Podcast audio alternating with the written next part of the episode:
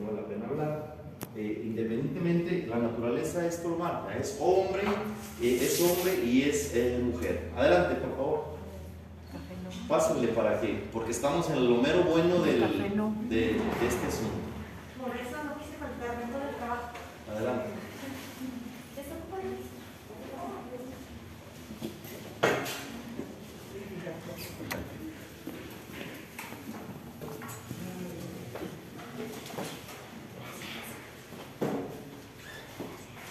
¿Sí?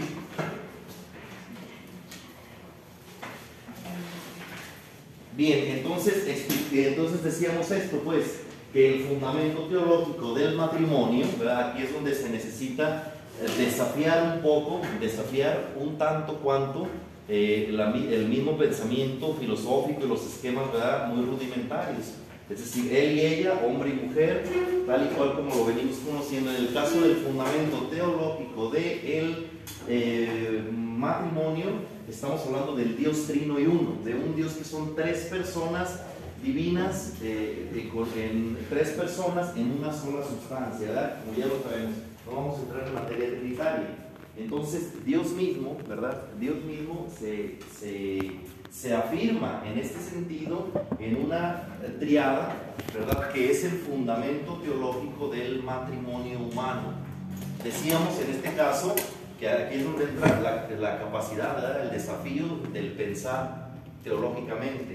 Y ya lo estoy de, esta forma introduciendo al próximo curso, los, que los, vayan a, los, los que lo vayan a tomar. Desafiar un poco las reglas, las reglas de, de- del pensamiento para poder abrirnos a, a conceptos mucho más amplios. Entonces estamos hablando de una triada, es decir, de tres.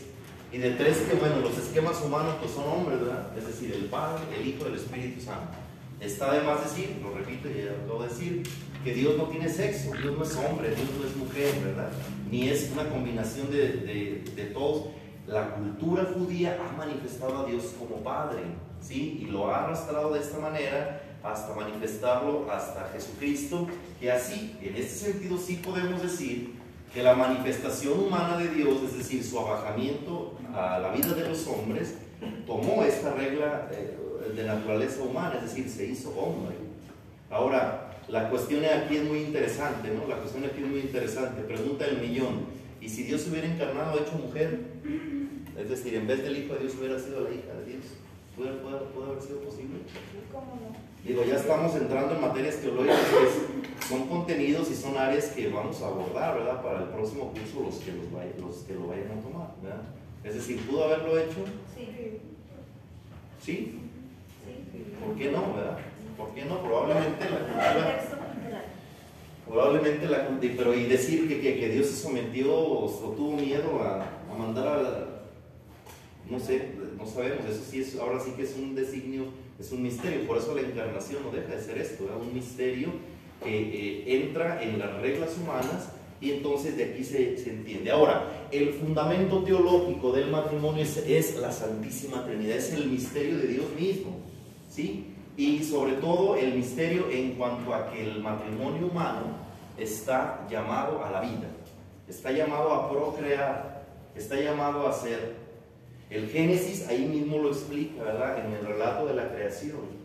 Es decir, hagamos al hombre a nuestra imagen y semejanza. Pero antes de crear al hombre, crean un mundo, ¿verdad? Un mundo portentoso, un mundo necesario. Y el Génesis va mucho más allá para hablar de la providencia de Dios. Crea pensando ya en el hombre y en la mujer, es decir, en su criatura más excelente, crea un mundo necesario y no solo, sino que también lo crea bello. Por eso el esquema, si se han fijado, de las narraciones de la creación, tienen esta, eh, esta doble forma de providencia muy bello. Es decir, los tres primeros días crea lo necesario y los otros tres días crea lo bello, crea lo recreativo.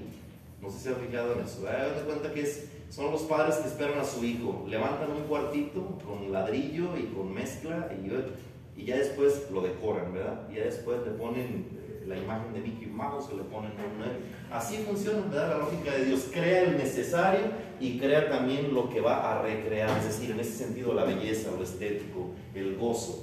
Por eso es que entonces el matrimonio tiene la figura, en cuestión del aspecto creacional, tiene su modelo en la Santísima Trinidad, en esta forma desprendida, generosa, metodológica de formar exactamente la vida y de, recrearla en el mundo. Ahora, el matrimonio es también pues una expresión del amor de Dios a los hombres, es signo del amor de Jesucristo también a la iglesia. Por eso la unión de dos personas, además de ser algo natural, bello y bueno, en Cristo se transforma en celebración, en memoria, en fiesta que recrea, eh, perdón, sí, que recrea, ¿eh? ahí está mal acomodada la letra, el amor de Dios a los hombres y al mismo tiempo es camino de perfección y de santificación. Según eh, pues estamos ahí explicando de este autor Fray Alberto, eh, celebrar la vida cristiana. Bien, ahora, ¿cómo vamos entonces a definir el matrimonio? El derecho canónico puede auxiliarnos a obtener una clara definición de nuestro sacramento, precisamente en el contenido del canon 1055. Entonces el matrimonio viene definido así. Es la alianza por el que el varón y la mujer constituyen entre sí un consorcio de toda la vida, ordenado por su misma índole natural al bien de los cónyuges y a la generación de la prole. Esta es la definición canónica. ¿eh? Consorcio, hombre y mujer, y también eh, el, mm, para, para los cónyuges y para la generación de la prole. Ahora, la alianza, esta alianza fue elevada por el mismo Cristo, por su pura voluntad, ¿verdad?, a la dignidad de sacramento entre bautizados. Repito lo que dije al inicio, cuando todavía solamente vi algunos. El sacramento no es que surge en el cristianismo, ni mucho menos lo inventa Jesucristo nuestro Señor. El sacramento, en todas las culturas, a sus formas, con sus maneras, ya había especie de consorcios de este tipo. Les decía que cuando llegaron los españoles ¿verdad? a traernos, digamos, la religión de esta forma, aquí ya había formas de matrimonio, ya había forma de consorcios, ¿sí? Entonces, si ustedes se fijan aquí, ¿verdad? El matrimonio en el sentido amplio no expresa solamente la unión entre un hombre y una mujer, es decir, puede ser un hombre con muchas mujeres, o sea, obviamente pues, la cuestión canónica no, porque ya está regulado con una forma cultural, con una forma establecida, donde se habla de esta monogamia, ¿sí? Pero es obvio que el concepto matrimonio, ¿verdad? Sí habla muchas ocasiones o presupone el hecho de la poligamia, ¿sí? Tal es el caso, porque ustedes sabían, un caso muy concreto, Juan Diego, ¿verdad? San Juan Diego, Juan Diego tenía muchas mujeres. Ay, ay, van a decir todo, no, no, no, no, no, así eran las formas, ¿verdad? Cuando llegan los españoles, los aztecas, los mayas, las formas que ya había de vida aquí, prescribían tipos de consorcio donde la poligamia era la que, era la que digamos, la que rifaba, la que estaba, la que era la forma del matrimonio. ¿sí? Lo que sí es cierto es que lo legal era entre hombre y mujer. ¿sí? El número no importaba, el género sí. ¿Sí? ¿Está, eh, ¿Está claro esto? Bien, ya con las formas, ¿verdad? Con las formas, en este caso, en esta línea histórica judeo-cristiana, pues se va puliendo y se van prefigurando también las formas en las que la monogamia, es decir, un hombre, una mujer, un consorcio, así se fue heredando. Y Jesucristo, nuestro Señor, retoma, esta, esta forma y él mismo, esta institución que ya existía en el judaísmo, la eleva a la categoría de sacramento. ¿Sí? ¿Hasta aquí alguna pregunta? ¿Alguna duda en la definición? Bien, dice la cuestión canónica. Son 110 cánones los que equiparan la legislación de la iglesia en este sacramento. Resaltemos los más destacados. Y es el sacramento más problemático, ¿eh? Es un gorro, de veras. ¿eh? Yo a veces digo, esta gente, ¿por qué se casa? Cuando llegan así que les ves las caras, digo, ay Dios, pienso no en mí, pienso en los sacerdotes que dentro de 5 o 6 años les van a venir a poner gorro aquí y que ya me niñó, y que ya esto, y quiero anular, y porque me sacó la lengua, y porque... Dios mío. Entonces a veces sí dices, por eso es la importancia de, de las pláticas prematrimoniales, de la concientización, o sea, el hecho de que también desde la, desde la casa se cultive la idea esta de que es eh, la fidelidad y sobre todo, sobre todo la cuestión del contrato matrimonial. Es decir, como contrato tienes obligaciones y como contrato también estás dispuesto, estás en derecho y en obligación de hacerlas respetar. Porque mientras esto es un, problema, la cultura misma se está imponiendo de manera que ya la misma gente estamos en una cultura del desechable, una cultura del úsese y deséchese, y parece que no, y yo sé que es un cuento ya rayado que muchos coaching, que muchos conferencistas lo dicen, donde quiera se escucha, la cultura light, ¿se acuerdan de, de este eh, Bauman que habla de la, de la cultura líquida ¿no? en la que nos movemos? Es decir, nos adaptamos, estamos en esta forma en la que úsese y deséchese, y esto trasciende del uso cotidiano a la misma mentalidad. Pues me caso ahorita y si pega bueno y si no, pues despedido estaba. ¿Cuál es el problema? Entonces, estas mismas cosas son las que ponen en, eh, en, digamos, en juego también la cuestión de la, de la legislación de la iglesia. Vamos a ver. Dice, elementos necesarios para la validez del matrimonio sacramental. Debe ser entre varón y mujer. Los contrayentes deben ser bautizados deberán también estar confirmados. Eso lo dice el canon 1075, perdón, 65. Deben haber, eh, debe haber perdón, pleno consentimiento de las partes. Tener 16 años el varón y 14 años la mujer, ¿verdad? En el caso que fuera más pequeña o más pequeño, debe haber un consentimiento por escrito de los padres de familia, sobre todo en el caso de la mujer. Esto también puede, esta es la regla general para toda la iglesia, pero hay conferencias episcopales en algunos países que cambian por uno o dos años la edad. ¿sí? Ahora, esto es muy fácil, son cinco puntitos, pero cada uno tiene sus asegúnes, ahorita los vemos. Este, cada diócesis puede modificar esto de que de los de 16 años y 14 años. Vaya, yo digo, para la confirmación, ya ven que ahora es de que el adolescente esté consciente. Yo digo, si de la confirmación, al menos en la diócesis de Santillo, antes era antes de la primera comunión, en segundo de primaria, allá cuando empecé de catequista. Y luego lo cambian adolescente. Ahora el matrimonio, que es algo de toda la vida, que tienes que elegir perfectamente, etcétera, etcétera, etcétera. Esto nunca va a cambiar, no se me Sí, se puede mover, se puede modificar, ¿verdad? Como, como que la diócesis no, pero sí las conferencias episcopales, porque esto lo presupone también, por ejemplo, la cultura, ¿no?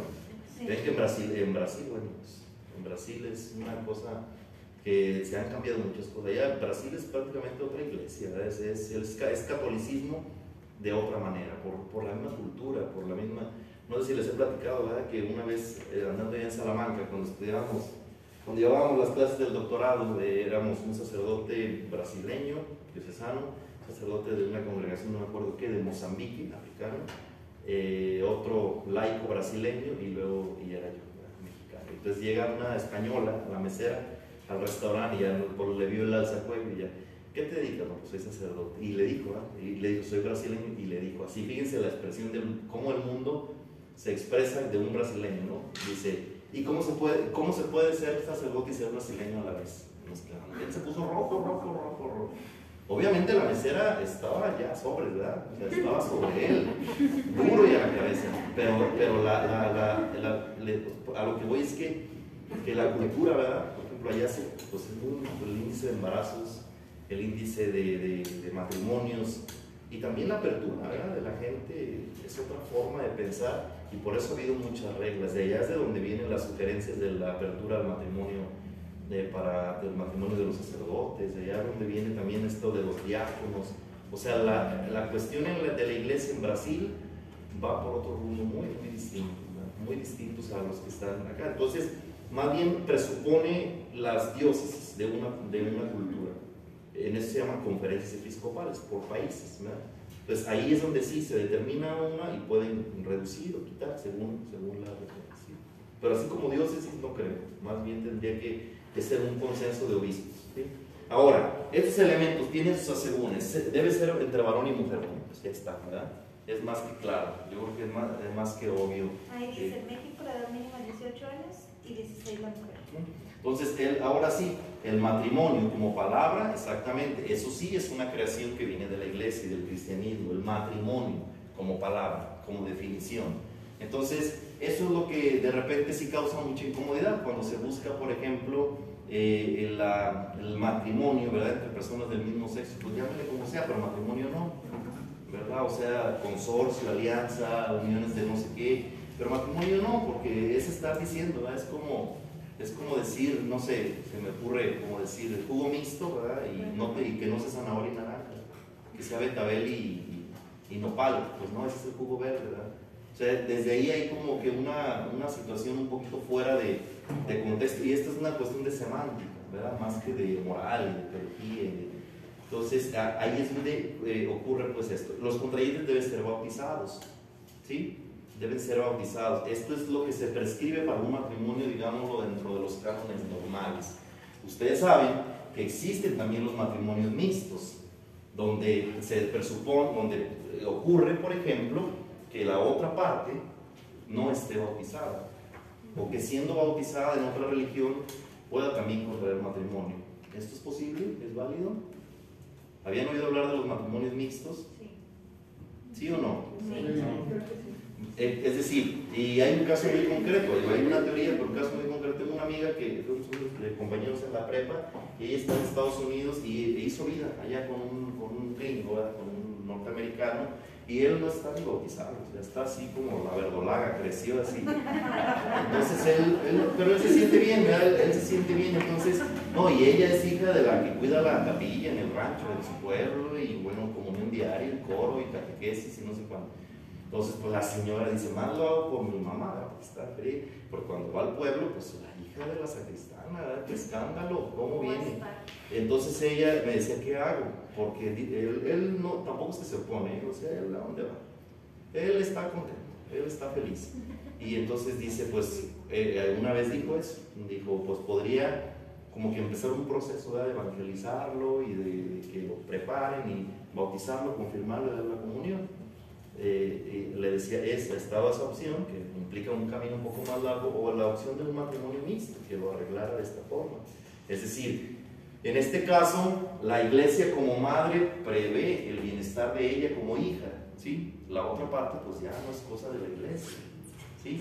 Y en este sentido puede realizarse el matrimonio, se accede al matrimonio, ¿verdad? Obviamente que hay convenios previos donde, en este caso muy concreto, como el que les digo, él estaría de acuerdo, por ejemplo, en dejar bautizar a los niños, a los, a lo, ahora sí que a la prole, a lo, que surge de, de, ellos, dejarlos que practiquen libremente, o sea, que no vaya a ver al final con que a Chuchita la bolsearon, ¿verdad? No, o sea, que haya un convenio previo de, de, equidad y sobre todo de uso libre, en ese sentido, de la religión propia que ella profesa. ¿sí? Y también, obviamente, para cuidar que ella esté viviendo en gracia, porque en este caso ella, pues ella sí le puede mucho dejar la comunión, le puede mucho eh, dejar su vida sacramental, su vida de participación, y entonces dice, pero pues también lo quiero mucho, también ya me acomodé con él, hice vida, y sí, sí, sí, sí, sí es la persona de mi vida. Entonces, pues en ese sentido, la iglesia prevé que ella esté y que no esté viviendo ahora sí que en unión libre, ¿sí? para que no pierda eh, la, participación, la comunión completa con la iglesia. ¿sí? Bien, eso es en cuanto a matrimonios mixtos. Deberán estar confirmados, ya saben debe haber pleno consentimiento de las partes, es decir, nadie puede ir forzado, ¿verdad? Nadie puede ir forzado. Y este consentimiento pleno de las partes no solamente es que los lleven a punta de pistola, como ocurría antes, ¿verdad? Como ocurría antes, que si le quitaban el rebozo a la muchacha, ah, pues ya deshonraste a mi hija y a punta de pistola te llevo. Dice, hay padres grandes que les tocó realizar matrimonios así, ¿verdad? Estaba el Señor por atrás con la pistola. Y donde digas que no, ahorita te... Eh, entonces, este, en ese sentido, debe haber plena comunión, pero hay también, también, por ejemplo, formas muy distintas, no solamente es a punta de pistola, es una forma muy rústica que les pongo como ejemplo, pero, por ejemplo, puede haber que alguien de ellos llegue, por ejemplo, borracho, que llegue tomado, que de los nervios en la mañana agarró el, agarró la tomadera y el chupe y llegó totalmente borracho. Si el padre no se dio cuenta, por eso hay que estar muy atento. O por ejemplo, o, por ejemplo a ella em, está embarazada, qué escándalo, la drogamos. Para que vaya viendo padre y ella todo que sí. todo eso lo hay, ¿verdad? O sea, imagínense las peores cosas, las hay. No se me están ocurriendo. Bueno, sí se me están ocurriendo, pero son, pero sí, sí puede haber. ¿verdad? Y luego otra, otra situación, por ejemplo, también que se presenta es que, que alguien vaya por ejemplo, en que lleve una situación de embotamiento psicológico, que esté, por ejemplo, una depresión, una crisis de ansiedad, que vaya obligada a llevar. Estos son motivos que apelan a la validez matrimonial, ¿verdad? Es decir, hay gente que ya actualmente está tramitando su invalidez, ¿verdad? Su disolución, o al menos la invalidez matrimonial, eh, precisamente argumentando esto. Es decir, a mí me drogaron, padre, yo, o me forzaron, ¿verdad? yo no estuve consciente. Y el tribunal eclesiástico tiene que investigar, ir hasta el fondo de los, de, de los acontecimientos, regresarse 20, 30 años, ellos ya con hijos, ya con una vida hecha, pues con la pena, al final se comprueba que ella sí estaba bajo, bajo los efectos de la droga o en una depresión muy fuerte, y pues sí, entonces si el, si el tribunal, eh, el defensor del vínculo, que es el que se le llama, al, en este caso a la cuestión canónica de la persona que va a, defender a, capa y espada el vínculo matrimonial, si llega de alguna manera a, afirmar, pues sí, hay razón, ella tiene razón, entonces pues el matrimonio es inválido de es donde surge, ya que recibes ese inválido, y ellos no están casados, mejor dicho, nunca estuvieron casados. A esto apela la, la, la, validez. Pero todo eso, bueno, también hay, hay, partes muy, muy concretas, ¿verdad? También, por ejemplo, pleno consentimiento de las partes. Por ejemplo, hay otra que parece caricatura, pero sí la hay. Y en la historia de México hay un personaje muy destacado. Creo que, si no me equivoco, fue Venustiano Carranza o Ignacio Zaragoza, uno de estos dos así de, de, estos tiempos de la revolución y de eh, que no sé si sepan que, que, se iba a casar y en la mañana hubo un levantamiento de, unos rebeldes y él tuvo que salir, me, parece que fue Venustiano Carranza, no, el que está en la, en la plaza, en la macroplaza enfrente de del edificio de gobierno en Monterrey, una imagen, ¿quién? Se me hace que fue Ignacio Zaragoza. Bueno, la, cosa es que uno de ellos, en la mañana hubo una revuelta y pues se tenía que ir con, con, el grupo de batalla, ¿verdad? Y entonces tenía la boda tomando al hermano, ¿verdad? Y entonces el hermano fue, el hermano fue y dijo que sí. Aceptas por esposo, pues a nombre de mi hermano, ¿verdad? Pues, sí, sí, sí. Entonces, en este caso, eh, parece caricatura, pero ocurre, ¿verdad? Ocurre. En este caso, eh, puede ser inválido, alguien puede apelar a la, a la invalidez del matrimonio, ¿sí? Bien, más adelante. Impedimentos, estar casado anteriormente, obviamente.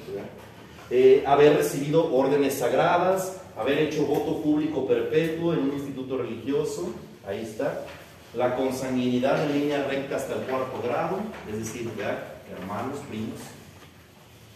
La impotencia sexual por los dos sexos, por, parte de los dos sexos, ¿verdad? Ustedes saben que la impotencia sexual pues, no es solamente cosa de varones, ¿verdad? También las mujeres ser impotentes. Es decir, esto se escucha muchísimo en las confesiones, ¿verdad? Padre, es que no me cumple, ¿verdad? Yo creo que estamos entre adultos, podemos hablarlo, ¿verdad? Que le duele mucho, o que ella, o a veces, a veces hay muchas mujeres que traen muchos escrúpulos, ¿verdad? Muchos, muchas formas en las que las educaron, ¿verdad? Que no, no, tocarse, no verse, a las maneras, por ejemplo, en los ranchos, que había tanto tabú en este tipo de temas, y a la hora de la hora, pues no saben ni qué, ni qué tienen que hacer, y, hay mujeres, ¿verdad? Que se espantan, que esto también es una invalidez. Y hay matrimonios que se han anulado, porque se llega al momento en que pues, nunca hubo, nunca hubo eh, una, una, consumación ¿verdad? del matrimonio. Bien, eh, continuamos. Dice, también ser bautizados los dos. Eh, obligar a alguien por rapto, presión, ¿verdad? eso ya saben que ocurría, y por haber matado al amante, en este caso al esposo o la esposa. ¿sí? Lo que, lo que por cooperación mutua, los que por cooperación mutua matan al cónyuge. Por ejemplo... ¿Es obstáculo ser bautizados los dos? Mm, sí. Eh, ser impedimento. Ser los dos. Sí, en este caso, pues que no estén, que alguno no esté bautizado, ¿verdad? Podríamos, a lo ah, mejor está un poquito mal escrito. No ser bautizado. Bien, esto de, esto de haber matado al esposo, ¿verdad? También eh, puede ocurrir, ¿verdad? Que yo ya traigo por ahí otra, ya traigo por ahí otra amiguita y tenemos planes, entonces pues le doy cranca a, la, a mi mujer para que se muera. Y entonces si esto se comprueba, ya saben que por ejemplo Peña Nieto traía un problemón de esos, ¿eh? Sí sabían, ¿verdad? Con el inventado Güero Castro, ¿quién era? El, perdón, el esposo de, la esposa de Peña Nieto, ¿no? Por ahí un asunto muy, muy legal. Por eso cuando llegó la, la disolución hubo mucha molestia. Ahorita vamos a ver, hay una cuestión canónica que impide que ese tipo de casos se lleven adelante cuando alguien está en el gobierno. Es decir, eh, cuando alguien, por ejemplo, eh, procede al matrimonio, empiezan a argumentar sea nulidad o sea tratar con el matrimonio cuando están en un puesto importante, por ejemplo, un mandatario de Estado. La iglesia prefiere esperar, ¿verdad? esperar que terminen los sexenios para dar paso. ¿Por qué? Porque hay mucha presión, mucha presión política, social, y bueno, una cosa de estas eh, ocurrió con, con, Enrique Peña Nieto y una cosa muy escandalizante también por parte de la iglesia. No, pues es que se, siempre se rumoró, ¿no? Que se rumoró que algo había habido ahí con la esposa de Peña Nieto para que, para que la que entrara en escena en cuando se necesitaba entrar a escena y no precisamente en Televisa fuera Angélica Rivera. Pero también anularon su matrimonio. Pues sí, con, con el World Castro, ¿no? Que no debió porque... Sí, no, pero aquí, aquí el problema es que no hubiera, no hubiera con, con, por lado de, de, de, la gaviota, sino lo que había ocurrido acá. ¿no? Y al final pues se realizó, ¿no? Creo que no he entendido que se Sí. casaron. Pues ambas partes, sí, sí. Bien. Perdón. ¿Qué pasó si estaba casado anteriormente? Yo conozco un caso de hace mucho tiempo que estaba casado aquí en Saltillo, pero se enamoró de otra muchacha y se fue a casar a Monterrey. ¿Allí qué? ¿Se invalida o...? ¿Y estaba casado acá? Sí, en este caso el segundo matrimonio es inválido, Ah. ¿verdad? Es inválido.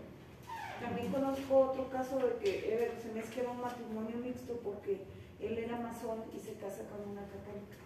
Pero al parecer sí hubo ese arreglo porque él dejó que se bautizaran los niños y hicieron todos los sacramentos. Y ella continuó. Y él va a la fiesta, él va a la misa, Sí. él responde, ¿no? Como tal. ¿Sí? Y es el caso, por, ej- por ejemplo, de los impedimentos, dice acá, que haya, que haya recibido órdenes sagradas o haber hecho voto perpetuo. Es decir, alguien que ya está ordenado, por ejemplo, yo me voy a otro lado y luego enamoro a alguien, me voy a casar por allá, aunque se haga todo el rito y yo logre engañar a toda una parroquia y todo, es inválido. ¿Por qué? Porque yo tengo un voto religioso. ¿sí? O sea, ahí apela a la invalidez. En pocas palabras, no tiene eficacia el sacramento que se está realizando. Y conozco el tercer caso que fue aquí, que la persona que se iba a casar se, se alcoholizó. Yo le decía, pues diles que no, que no te quieres casar. Y dijo, no, es que me tengo que casar. Como que lo tenían amenazado así con pistola. Y se casó. Ya se divorció, ya se divorció, pero yo, por ejemplo, yo no sabía eso. Divorcio, pero puede tramitar la nulidad. Sí. La nulidad, sí. Pues es que son casos muy largos, muy dolorosos y muy costosos, dice Matt también. Eh, y bueno, eh, cabe decir, bueno, eh, esto ya, ya se entiende, ¿verdad? Por ejemplo, que él ya tiene otra vida y, eh, y entonces, eh, por ejemplo, tiene a la, a la- a la empleada doméstica, ya trae algo con ella y, y, se va, y tienen planes, entonces si, hay- un pacto entre ellos que le echaron veneno, por ejemplo, en, la- en el café y se murió, si después se investiga y, se- y hay alguna cuestión ahí donde se compruebe, también esto los invalida para el matrimonio, ellos dos. ¿Sí? Por eso dice ahí. Bien, cabe decir que la figura del divorcio como tal no existe en el derecho canónico. ¿sí? Pero vamos a suponer, ya lo mataron. Ellos siguen bien felices. Nadie se entera, nadie, nadie busca. Como que eres inválido. Sí, se supone que es O inválido. sea, aunque tú digas, ya engañé a medio mundo, Ujú. ese sacramento no existe. Sí, porque, porque hay que distinguir entre lo que es inválido e ilícito, Ajá. ¿verdad? Por ejemplo, hay cosas que son ilícitas, pero son válidas, ¿verdad? Eh, Hay cosas que son lícitas, son lícitas, pero son inválidas. Por ejemplo, un sacerdote que está, que un, un- por ejemplo, que un, un obispo lo impide para celebrar la misa y eso, ¿sí? Entonces dice, pues me vale. Y se va a Colombia, se va a Paraguay, y ella celebra la misa. Sus sacramentos son válidos, pero son ilícitos. ¿verdad? porque está, tiene una cuestión institucional, un veto de tipo institucional. ¿sí? En este caso, muy concreto, eh, apela a la invalidez. ¿sí? Es decir, él mismo, por, por el atentado que hizo, ¿verdad? Eh, se, está, se casó, engañó y todo eso, no está casado como tal. ¿sí? Bien.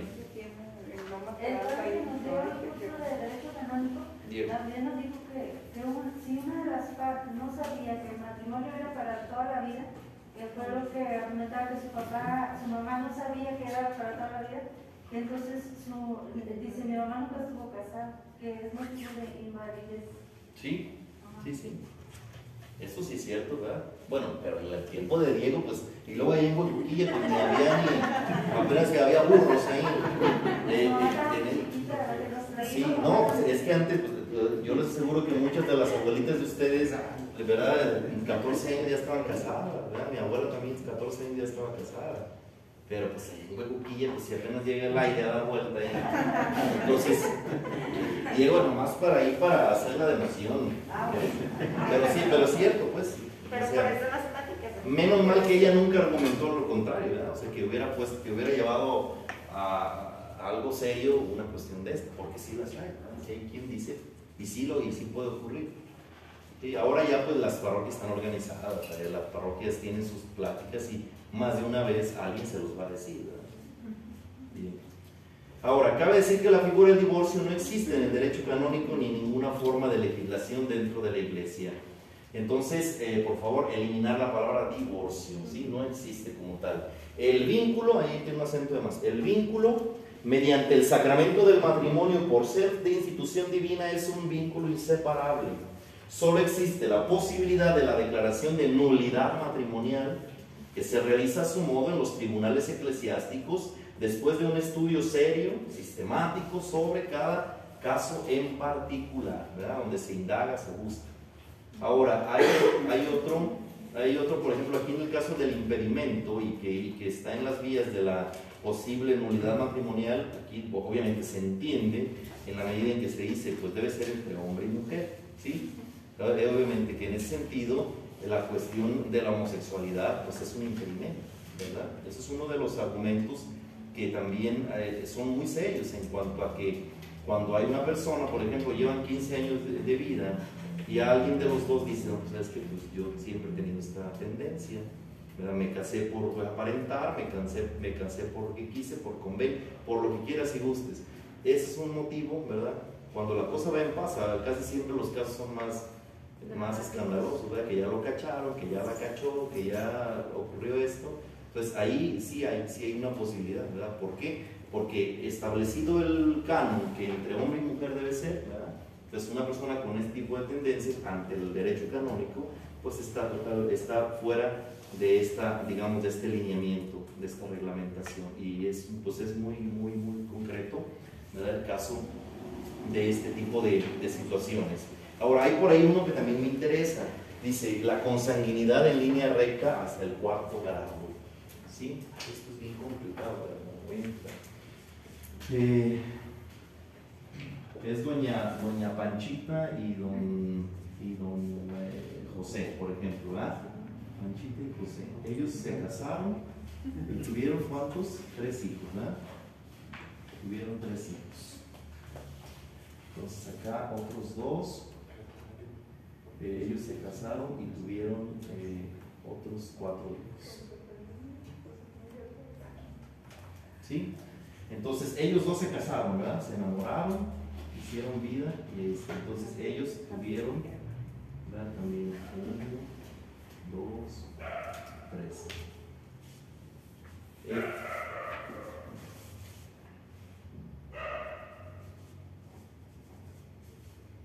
Vamos a ver otra pareja porque si no se nos va a cerrar mucho.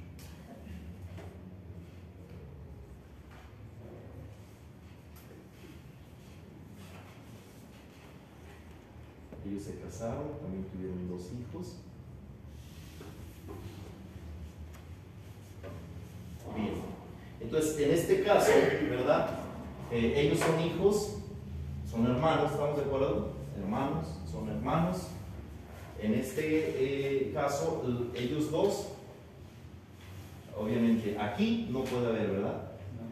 No puede haber eh, un matrimonio. ¿Estamos de acuerdo? ¿Por qué?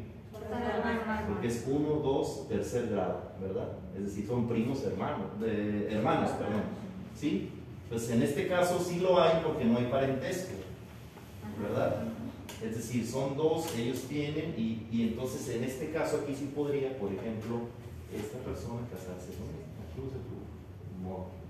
Pues en ellos sí se pueden casar. ¿Sí? ¿Sí se pueden casar? No, ¿Por qué? porque es el sobrino. Pero son sobrinos lejanos, ¿verdad? Uno, dos, tres, No. cuarto grado. ¿Sí? Por Sí. ejemplo, bueno, por ejemplo, le decía yo a, a Claudia, eh, el hermano mayor de mi esposo se enamoró de la hija de la prima hermana de mi suegro y, y se casaron. Eli, a ver, ¿cómo A ver, fue? otra vez.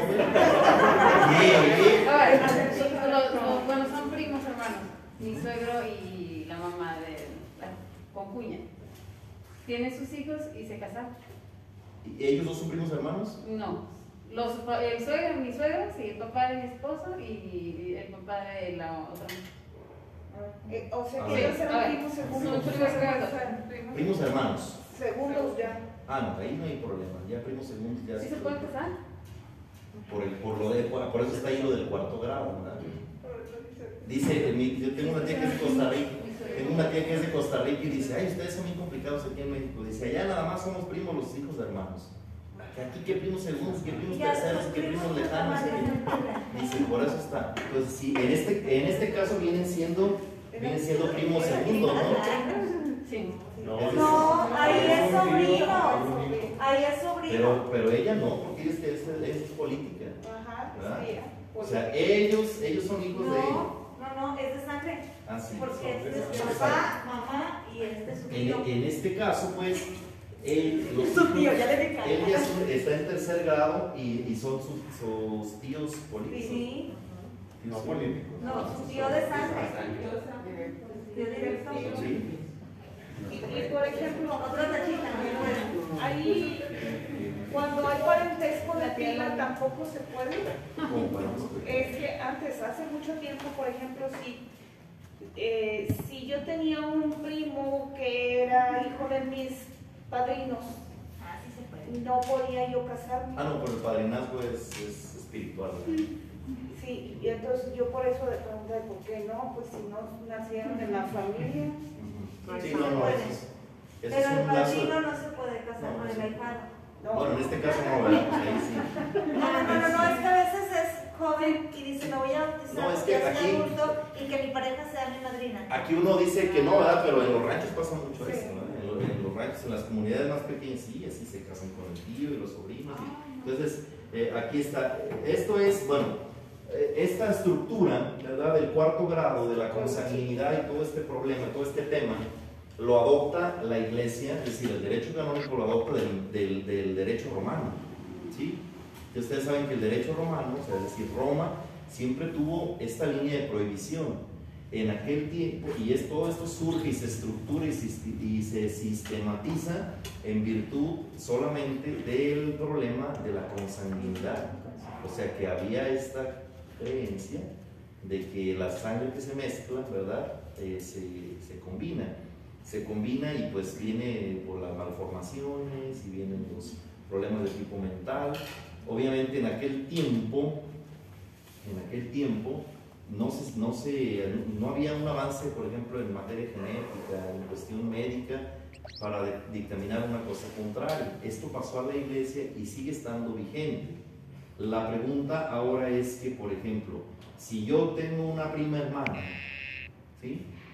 Y yo me quiero casar con ella y nos hacemos estudios y comprobamos médicamente que no va a haber ningún problema de, de, que de cruce de sangre, es válido, o sea, la iglesia acepta este tipo de matrimonio. Pues no es corporal. Pero, pero si se llega a comprobar esto, o sea, Sí, se puede. si ya está grado el cuarto grado, ya no, o sea, no, no sería válido. O sea, sería válido a lo mejor un matrimonio, por ejemplo, mis primos tienen hijos, yo tengo hijos, y, mis, y los primos de mis hijos y mis, y mis hijos se casan. Eso ya es el cuarto, o sea, ya pasa el cuarto Sí. grado, ya ellos sí. Pero así ya, el, el- ¿cómo se llama? Primos en este hermanos. caso, de primos hermanos, no, sí. Bueno, yo pienso que Yo no. digo que sí, porque antes las casaba. No sé si ya cambió. Y más cuando Es decir, ahora con, con, esta, con este avance, ¿verdad? por ejemplo, de la ciencia médica, si alguien logra comprobar que no hay ningún problema, sí se puede hacer el matrimonio. ah, Es decir, tendría que ser una cosa pues muy, pues, muy, muy comprobada. Miren, este es Pero un... sí lo acepta la iglesia, padre. Sí. Este es un, este es un, eh, este es un muy mal, es un muy mal consejo, ¿verdad? Pero, pero estos temas, bueno, si alguna vez los quieren ver así más ilustrativos y más divertidos y todo, hubo, hubo un tiempo una novela muy buena que toca este- esto, estos temas, ¿verdad? Eh, la protagonizó Verónica Castro, se llama Pueblo Chico, Pueblo Chico Infierno Grande. Verónica Castro, Juan Soler y Guillermo Capetillo. Está en YouTube y es buenísima la novela. Digo, yo sé que Televisa, pues, eh, eh, para empezar es una novela histórica, ¿verdad? Es una novela que está escrita por uno de los sobrinos de las protagonistas. Son cuatro muchachas de pueblo, de provincia, en Michoacán, de tiempos del porfiriato, donde se da todo este tipo de cosas. Es muy ilustrativa para este curso, sobre todo en este sacramento. ¿Por qué? Porque ahí ocurre todo esto. Ocurre esto de, de que se casan entre primos y entonces al final de cuentas la iglesia los termina casando. ¿Verdad? ¿Por qué? Porque se, bueno, es que no se lo platico, pero hay un problema ahí, ¿verdad? Y, y al final, en artículo mortis, ¿verdad? es decir, se está muriendo uno de ellos, y la iglesia dice, adelante, el párroco los, los casa para guardar la última voluntad del que pues está muriendo, ¿verdad? Y, y toca este tipo de temas, este tipo de temas muy, muy, muy escandalizantes y muy cosquillentos. Y esa novela está muy buena porque es histórica y habla de situaciones donde se vive, se pone a prueba la moral de provincia, la moral de, de ese tiempo de 1900 y sobre todo con la moral de la iglesia. Cómo, cómo se entrelaza. Para empezar, la protagonista se enamora de uno 20, más, 20 años más menor que ella, ¿verdad? Cuando a ella precisamente la forzan a casar, o sea, la forzaron. Literalmente el, pa- el papá la vende. Ella era hacer el ángulo, era lo que era Luis Miguel. Un, un- ¿cómo se llama? Un, eh, el, el grupo de actores, ¿cómo se llama? El elenco, un elenco increíble, ¿verdad? Increíble. De ahí despuntaron muchos. Y, y lo, y lo interesante es que eran jóvenes y pasan 20 años y luego son grandes, ¿verdad? Entonces ahí es donde se da, se da la cuestión esta del, del amarillismo, de la superstición, de la brujería, porque el patrono de ese pueblo es San Luis Rey de Francia. Y entonces después de 20 años vuelve, vuelve y dicen que se apareció San Luis, ¿verdad? Porque era Juan Soler, ¿verdad? Galanazo en ese tiempo, ¿verdad? Llegó y todas las mujeres se vuelven locas y se arma un desgarriate. La viuda respetable peleando contra una prostituta que era la mera buena. O sea, es el bien y el mal, ¿verdad? Ella el bien, la rectitud, la ética, y ella es el desorden, el- porque ella también había sufrido una cuestión muy, muy, muy turbulenta que en cuestión canónica se puede confrontar.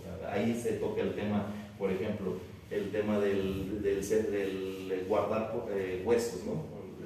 Que las personas que antes que exhumaban los cuerpos y luego los guardaban en sus casas, ¿verdad? Que está penado, estaba penadísimo por la iglesia.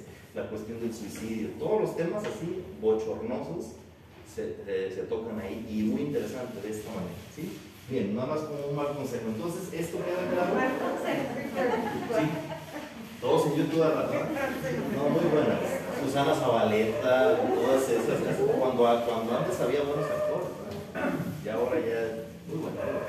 Y, y luego, eh, bueno, eh, ¿de aquí hay alguna pregunta sobre esto? Entonces, actualmente, si se hacen pruebas genéticas y se demuestra que hay compatibilidad y que este, no, no, o sea, las probabilidades de que haya un defecto congénito Sí. son muy bajas, Sí. eh, de acuerdo a ese lazo consanguíneo. Y no debe ser que sean bajas, que sean nulas. O sea, poder comprobar que, que no haya posibilidad de. Ok, entonces sí, sí, sí se puede aceptar el matrimonio entre primos hermanos. ¿Sí? Bien, adelante. Entonces, dice, cabe decir que son las. Cabe decir que la figura del divorcio, bueno, la boda religiosa, la evolución, vamos a ver un poco de historia. Dice, puesto que el matrimonio está ligado íntimamente a la búsqueda del amor en la unidad y en la conservación de la vida, siempre ha tenido este carácter religioso en la mayoría de las culturas, ¿sí? Eso no quiere decir que el matrimonio siempre fuese celebrado en la iglesia o en el ambiente del culto oficial. Por el contrario, por lo general, era celebrado en el ámbito de la comunidad familiar. La comunidad civil o religiosa como tal no tenía nada que ver con eso. Esto es muy interesante. Históricamente, el matrimonio surge en la familia. como, como celebración, el matrimonio surge en la familia. Por eso yo cada vez que celebro el matrimonio me siento un viejito, porque se supone que el sacerdote tomó la figura del padre, del padre de la novia. Entonces e, eres un, vas a ser un testigo, tú solamente eres un testigo de lo que ellos van a realizar. ¿Sí? Lo vemos más adelante. ¿Por qué? Porque el papá de la novia era la pieza clave, la pieza clave en el matrimonio, por ser en el ámbito familiar donde surge. Dice entonces, lo civil y religioso nada tenía que ver con eso. Para comprender mejor la liturgia del matrimonio, pues conviene que conozcamos las costumbres antiguas, pues la iglesia simplemente aceptó las costumbres de las culturas donde nació y de donde comenzaron a surgir los cristianos. En el principio, por ejemplo, la mayoría de los que se convertían al cristianismo eran todos ya casados, por lo que no surgían problemas en torno a este asunto. Por tanto, los que se bautizaban ni siquiera consideraban el volverse a casar. En una ceremonia religiosa que fuera otro momento diferente cuando ya se habían casado en el ámbito familiar. Piensen, por ejemplo, los griegos, en los romanos, ¿verdad? Que se adhirieron al cristianismo, pues ellos ya venían casados, ¿verdad? No se tenían por qué, ni pensaban en un otro momento para casarse. Cuando la evangelización fue cobrando terreno en la conciencia de los convertidos, pronto surgió la convicción de que los que se unían amándose se amaban en Cristo. Por lo que pronto incluyeron en el ámbito del nuevo culto cristiano, de la nueva comunidad eh, religiosa, al matrimonio, precisamente porque se consideraba sagrado. En edad temprana de la iglesia, San Ignacio de Antioquía, es decir, más o menos por el siglo IV, decía, los cristianos se casan como todos los otros, pero lo hacen con el consentimiento del obispo para que en el matrimonio sea conforme al Señor y no al deseo. San Ignacio de Antioquía. Cuando ya había disfrutado las mieles del matrimonio, después andaba de puritano. Si leen por ahí el libro, un libro muy bueno del padre Raniero Cantalamesa, que el Papa Francisco hace meses lo hizo cardenal. ¿Se acordarán? Fraile Capuchino franciscano capuchino, era, él siempre fue desde Benedicto XVI el predicador de la Casa Pontificia. O sea, en pocas palabras, tenía el privilegio de predicarle al Papa. Ahí nomás. Entonces, él, ahora hace poco el Papa Francisco lo hizo cardenal y él dijo, yo cardenal sí quiero ser, pero obispo no. Entonces, le reservaron no ordenarlo obispo, se quedó de fraile, pero lo hicieron cardenal. O sea que sí iba a poder ir a votar, a votar en, sí, el en el cónclave. Entonces, a mí también así sí me gustaría. Cardenal sí, obispo no. ¿Para qué responsabilidad? Se puede ser, sí, claro. Sin ser obispo, ser cardenal. Sí, claro, así como, como este. Es que el primero el, son dos cosas distintas. De hecho, el, de hecho, el cardenalato surge fuera del ámbito del sacramento del orden. Eh, Los cardenales son estrategias de la iglesia. ¿no? Los cardenales. Sí, en este caso, bueno, salimos un poquito del tema, pero en el caso de los cardenales allá por la Edad Media, ¿verdad? Había, hagan de cuenta que era, por ejemplo, imagínense que era, con mucha imaginación, ¿verdad? Que era Italia, ¿verdad? Hagan de cuenta que era Italia. Entonces el Papa, el Papa colocaba en ciertas regiones eh, cardinales, ¿verdad? Es decir, siempre trazaba eh, eh, puntos cardinales y ponía determinadas personas, obviamente personas pudientes, importantes, duques, magistrados, personas pudientes, que no eran precisamente sacerdotes ni obispos, para que estuvieran en contacto siempre, ¿verdad? Como los ojos y las manos del Papa que, que vivía en Roma. Y así en todos los demás países. Ya con el paso del tiempo, ¿verdad? Lo se fue adhiriendo. Ahora ya le daban estos títulos de cardenales a los obispos, pero no supone una cosa de la otra. ¿sí? Pues por eso en este caso el, eh, Raniero canta la mesa, eh, esta, eh, recibió el palio cardenalicio como cardenal, pero no, No es el caso, por ejemplo, del que era el, guardián del Sacro Convento de Asís. A él sí lo ofrecieron y él agarró todo el combo, el combo bates, ¿no? él sí se fue, se ordenó obispo, lo hicieron cardenal y ella, ya le dieron una diócesis. Todo para dejar a los frailes, ya de hecho, se queden estos curiosos. Entonces, cuando los hacen obispos ya no puede pertenecer a la comunidad. No, ya. Gracias a Dios. Que se los lleven. No, sí, a veces no, a veces no libra de cada artimaña, ¿eh? que se los lleven a algo para que se entiendan con la gente. No, de veras que sí. Eh, hace falta todavía uno que otro que saliera nombrado obispo. Bien, vol- eh, entonces en este sentido, sí, eh, no tenía nada que ver pues, con, el, con el asunto del, del, mm, del sacramento del orden. ¿sí?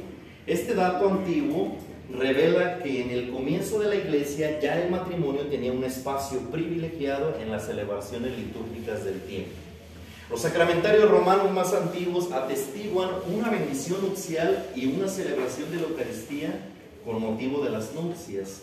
Poco a poco la benedicción, es decir, la bendición de la novia, fue traspasándose del padre de la familia al obispo, o en su caso al presbítero. Con el tiempo la conexión de la velatio, es decir, de cubrir con el velo a la novia, acto tomado por la tradición romana, y la benedicción, que ya no solo de la novia, sino que se bendecía a la pareja, fue haciéndose presente en la mayoría de las celebraciones nupciales. Entonces, esta cuestión de llevar un velo, ¿verdad? Y cubrirse la cara es una tradición romana. Es decir, en el matrimonio romano se velaba a la novia.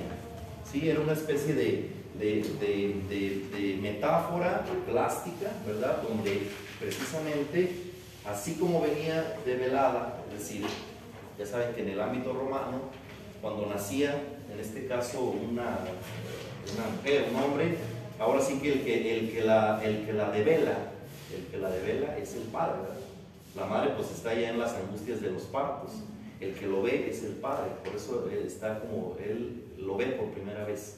¿sí? Es un derecho que le corresponde al padre. Entonces, eh, esto es muy, muy, muy bello porque es como un segundo nacer, que es cuando lo entrega al novio y le toca a él, ahora al hombre de su vida, que la va a desvelar en ese sentido. La va a ver. Muy- también es muy machista esto, yo lo sé, ¿verdad? ¿Por qué no lo hace la mamá? ¿Por qué no le dejan el privilegio a la mamá? Yo sé que es un arrastre cultural muy, muy en el sentido de una línea, ¿verdad? Si no machista, sí muy varonil, ¿verdad? Donde el, donde el varón tiene el protagonismo, ¿sí? Entonces, por eso es que en este caso, él entrega, el padre entrega, fíjese cómo es tan actual, ¿verdad? Como ahora. El padre entrega a la muchacha y le entrega al, al, al novio, ¿verdad? Para que él sea el que la, en ese momento la devele, es decir, la vea en una segunda etapa, como un segundo, como un segundo nacer, ¿sí? Ya se les antojó volverse a casar, ¿verdad? No, hombre, ¿qué dicen? Yo mi mamá y mi papá, los dos. Es que así debe de ser, ya ahora, ya ahora el rito prescribe, ¿verdad? Que sean los dos, tienen que ser los dos. Y luego las ningunean a las mamás de las novias, ya las mandan con los chambelanes o no sé quién. Yo tengo una duda también, regresando un poquito a, las, a, las, a los impedimentos. Un, este, una persona que sea protestante y que tenga su pareja, se enamora de una católica y se quiere casar con la católica, puede casarse con las, por el- o, sea, la o sea, ¿qué pasa con ese matrimonio protestante que tuvo esta, esta persona? O sea, A ver, otra vez, ¿cómo se casó? ¿Cómo? Sí, un, un matrimonio este, protestante. Eh, la pareja del protestante, de, de ese matrimonio protestante, uno de los dos se enamora de una católica o un católico y se quiere casar con ellos por las leyes de la religión. este, religión. ¿Qué pasa con ese matrimonio protestante? O sea, me refiero a que, a que, o sea, ¿qué hace la iglesia en cuanto a esa situación? Si los puede casar. Pero él es protestante. Eh, sí, Sí, él- es lo mismo, como un, como un matrimonio mixto. Este Pero caso- tienen que pedir permiso. En este caso sí, sí, claro, se, y se lleva un proceso especial, ¿verdad? De preparación. En este caso es un matrimonio mixto, ¿verdad? El matrimonio mixto es así como el caso que les presenté de uno que ni bautizado está, otro que puede ser un musulmán, otro que puede ser uno de ahí de la luz del mundo. de- Y si no piden permiso y vino nada más así como que, bueno, me piden que me bautice, que haga los sacramentos porque tú quieres, pero no piden permiso y se casan. Aunque sigue siendo protestante, ¿es válido o no es válido? No, pero, pero se confirmó y todo. ¿o cómo? Vamos, vamos hipotéticamente. Sí, sí. Entonces, él es protestante, entonces digo yo, para casarte por la iglesia tienes que tener los sacramentos. Entonces él no cree en los sacramentos, Pero pero viene, se prepara y hace los sacramentos y no vamos a decirle al sacerdote, no pedimos permiso, pero mostramos el papelito. Pero ya tiene los sacramentos. ¿eh? Sí, pero no creo, que los recibió. Ah, no, porque ya, ya, que ya, ya es bronca de él. Ah, perfecto. Eso O sea, el matrimonio es válido. Sí, porque, porque él ya se confirmó. ¿verdad? ¿Sabe, sabe quién? Hace poquito hizo esto, a lo mejor los del tema los conocen. Eh, Cristina Imperial, ella mi amiga de así, así tenía la novia de, de Julio, de su hijo, la chiquilla ahí la traía en una sectilla de, sabe de Nazareno no sé qué chalo, no sé qué, y ni practicaba ni nada, no para andar así, y, y pues la chiquilla se empelotó con él y ella y él con ella. Entonces Cristina, que es de la parroquia y amiga del padre Oscar, y la atacó, Eh, los chiquillos hasta ya grandes en la carrera, él es dentista y, y, eh, servía de monaguillo en la parroquia. Entonces dijo Cristina, no, a mi, a mi casa no van a entrar eh, cosas así. Y la preparó. O sea, se las ingenió en la parroquia, la prepararon y ya, ya la cosa fue que hace como dos meses la bautizaron, le dieron la comunión, la confirmó y ese mismo día le entregó el anillo, la- eh, el, el hijo. Dijo, no, a mi casa no van a entrar gente sean de eso. Pero la chiquilla quiso, o sea, igual, si tú quieres a lo mejor Un tanto inconsciente, pero ya Sí. fue. Pero, pero eso ya es bronca de ella, o sea, ella ya está, ella ya está con su iniciación cristiana y por la ley, ¿verdad? Ya, ya puede, puede estar, ella se puede casar. Y ese mismo día, porque ese mismo día que la confirmaron, en la noche fue la pedida, la, la entrega pero por ejemplo, esos protestantes de los que hablas, ¿verdad? Eh, fueron o no fueran protestantes, me pregunto yo. Si, por ejemplo, él está casado por el civil, ¿sí? Y pues no importa aquí. Pero si ya tiene una familia allí, ¿cómo se puede casar con alguien católica donde ella tenga o tenga hijos? No sé. Sí. Pero si no hasta por el Es otro civil, caso. Sí. Pero, por ejemplo, y si tiene familia que es la iglesia. O sea, no, importa que tenga hijos. No, en este caso, por ejemplo, cuando se hace la presentación matrimonial, ¿verdad? Si él ya está atentando un matrimonio con la otra persona, pues e- esas cosas salen en la presentación, ¿verdad? Que, que si tienes hijos, o sea, que estén bien, que esté salvaguardado, por ejemplo, lo del arreglo con la mujer, eh, lo de la pensión, ¿cómo se llama eso? Lo, del proveer, pues, para...